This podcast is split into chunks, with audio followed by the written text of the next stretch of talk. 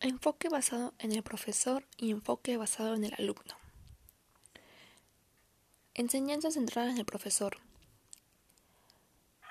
Es una estrategia educativa en la que el docente instruye qué se debe aprender y cómo se debe aprender.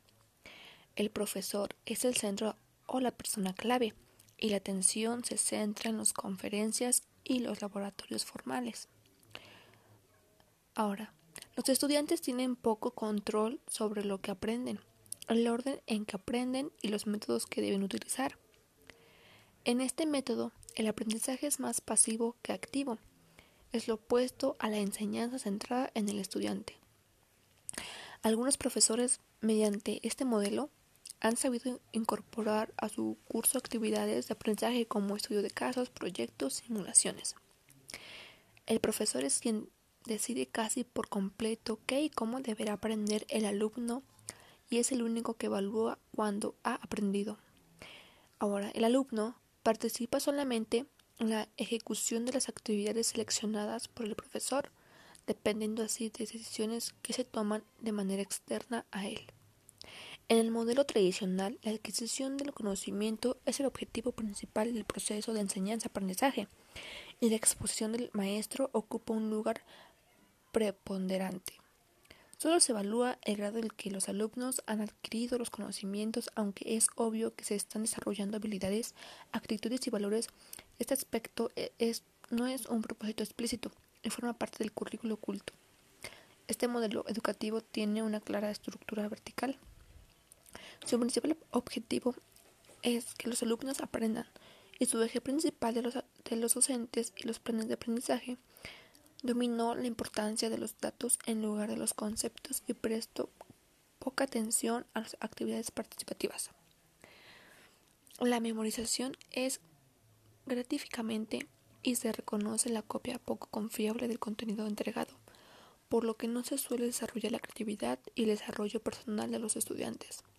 Los resultados que proporciona el modelo son básicamente las siguientes que es promover las actividades pasivas de los estudiantes para que no puedan desarrollar plenamente sus habilidades críticas o de razonamiento. Se han establecido grandes diferencias entre profesores y alumnos.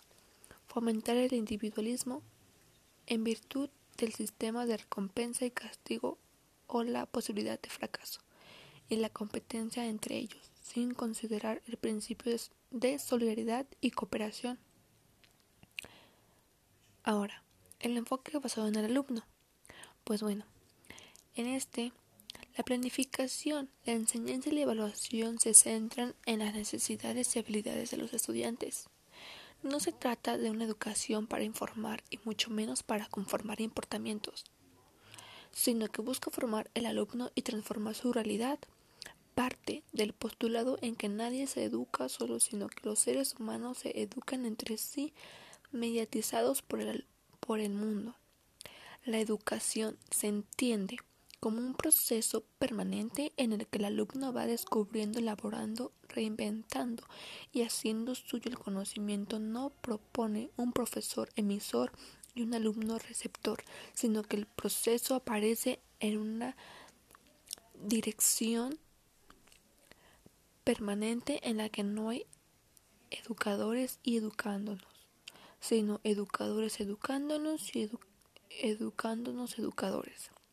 El profesor acompaña para estimular el análisis y la reflexión para facilitar ambos, para aprender con el alumno, para reconocer la realidad y volverla a construir juntos. Por un cambio de actitudes, pero no se basa en el, en el condicionamiento mecánico de conducta, sino en el avance del alumno acrítico o a un alumno crítico con valores solidarios. También busca apoyar al estudiante y lograr que aprendan a aprender razonando por sí mismo y desarrollando su capacidad de deducir, de relacionar y de elaborar síntesis.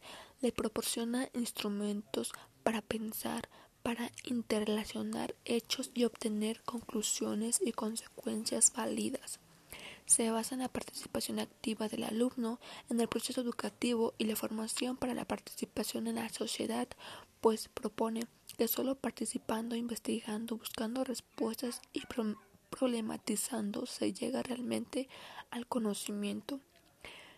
Es un modelo grupal de experiencia compartida y de interacción con los demás. El eje es el alumno. El profesor está para estimular, para problematizar, para facilitar el proceso de búsqueda, para escuchar y asistir a que el grupo se exprese, aportándole la información necesaria para que avance en el proceso. También se, se proporcionaría la solidaridad, la cooperación, la creatividad y la capacidad potencial de cada alumno. Estimula la reflexión, la participación, el diálogo y la discusión.